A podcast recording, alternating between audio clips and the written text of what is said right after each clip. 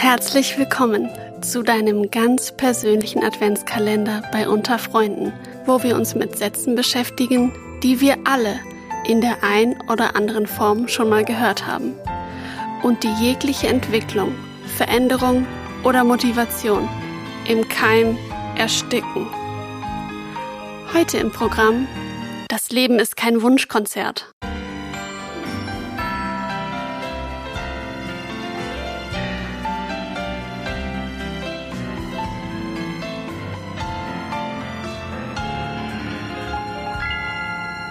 Hi Laura. Hallo. Du bist ja aus der Öffentlichkeitsarbeit und du hast diesen Satz von dir aus mitgebracht. Was verbindest du denn mit dem? Na, für mich steht dahinter, dass das Leben ja so hart ist und dass wir das irgendwie so akzeptieren müssen und dass wir oft damit so rechtfertigen, dass wir irgendwas tun, was wir nicht lieben, beispielsweise bei der Arbeit. Und es ist tatsächlich auch ein Satz, den ich selbst schon gesagt habe, um vielleicht für mich selbst irgendwie mich dafür zu rechtfertigen, dass ich mich irgendwie stresse und. Ah, also du hast den Satz laut ausgesprochen für dich selber? Ja, also ich glaube, dass man das, dass ich den Satz klar zu jemandem gesagt hat, aber ich glaube, dass es ganz viel sich auf mich selbst bezieht. Ja.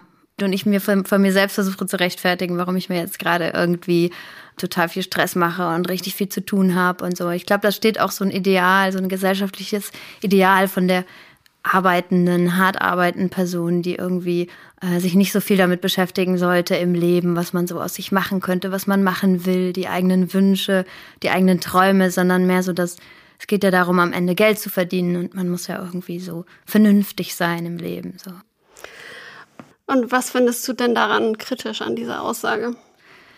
Na, es beschreibt eigentlich eine Welt und ein Leben aus rein aus der Perspektive dass, dass es hart ist und dass, dass wir arbeiten müssen und versteckt, so dass, dass wir eigentlich selbst das ganz arg in der Hand haben, selbst zu gestalten, ne? also uns selbst weiterzuentwickeln und auch ja Dinge zu ändern, von denen wir glauben, dass sie, dass sie eigentlich nicht gut für uns sind und die wir nicht mögen. So, und deshalb habe ich mir eigentlich auch selbst vorgenommen, den Satz gar nicht mehr so zu sagen, weil er auch anderen Menschen verkörpert, dass das mein Ideal ist. So, dabei sage ich den Satz ja, um das von mir selbst zu rechtfertigen und nicht, weil ich daran wirklich fest glaube und das meine, meine Weltsicht ist.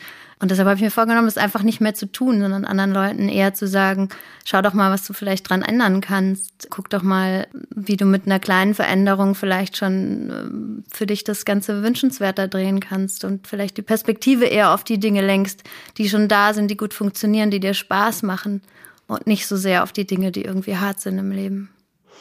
Genau, weil es heißt ja kein Wunschkonzert. Das heißt, mit dieser Aussage beschreibst du ja einen Zustand, ein scheinbar natürlicher Zustand, in dem du dir nicht wünschen kannst, wie dein Leben funktioniert, sondern es ist einfach hart, wie du sagst. Es ist irgendwie auch eine, ja, irgendwie vorbestimmt. Es gibt mhm. anscheinend diese, dieses Notenheft, dem man folgt und macht dadurch auch total zu. Genau, das ist nicht unsere Entscheidung, sondern das ist was, was wir einfach nur zu akzeptieren haben. Das ist wie so eine höhere Ordnung, der wir uns zu fügen mhm. haben.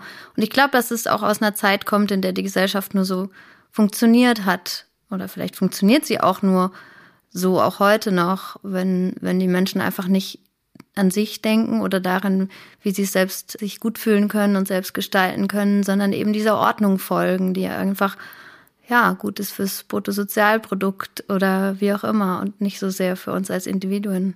Und was nimmst du dir vor, in Zukunft stattdessen zu sagen? Oder vielleicht auch, wenn jemand einem das sagt, darauf zu antworten?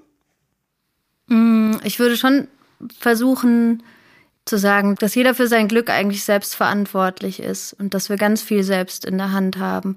Und ich will damit nicht sagen, ändere dein Leben sondern eher zu sagen, schau die Dinge mal aus einer anderen Perspektive an und schau, wie du auch vielleicht mit deiner Einstellung, aber auch mit kleinen Veränderungen, die du vornimmst, vielleicht nochmal für dich einen anderen, eine andere Zufriedenheit findest und gar nicht mal nur zu sagen, du musst jetzt deinen Job wechseln, du musst irgendwie irgendwo hinziehen, weil ich finde das auch nicht, nicht gut, immer zu suggerieren, das Leben wird dann, dann wird alles besser, sondern besser wird es dann, wenn wir uns, wenn es uns innerlich besser geht. Und, und da ändert auch ganz viel schon der Blick auf die Dinge.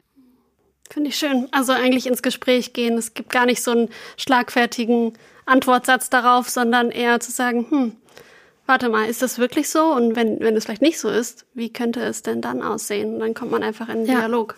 Ja, vielleicht fragen, was, was wünschst du dir denn? Ne? Oder was, was ist denn gut an dem, was du gerade tust? Und was sind die Momente, in denen du dich richtig gut fühlst? Und dann sagen, dann versuch doch mehr dieser Momente zu generieren oder zu suchen in deinem Alltag.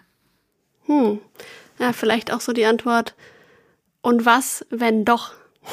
Ja. Wenn es doch ein Wunschkonzert ist, was Ja. würdest du dir denn dann wünschen? Ja, wer, wer spielt denn auf der Bühne, ne? Also, welches Lied wird gespielt, wenn du es dir wünschen kannst? Und dann geh mal davon aus, dass du das mit in der Hand hast. Super schön. Vielen Dank, Laura. Sehr gerne. Und wir hören uns morgen wieder.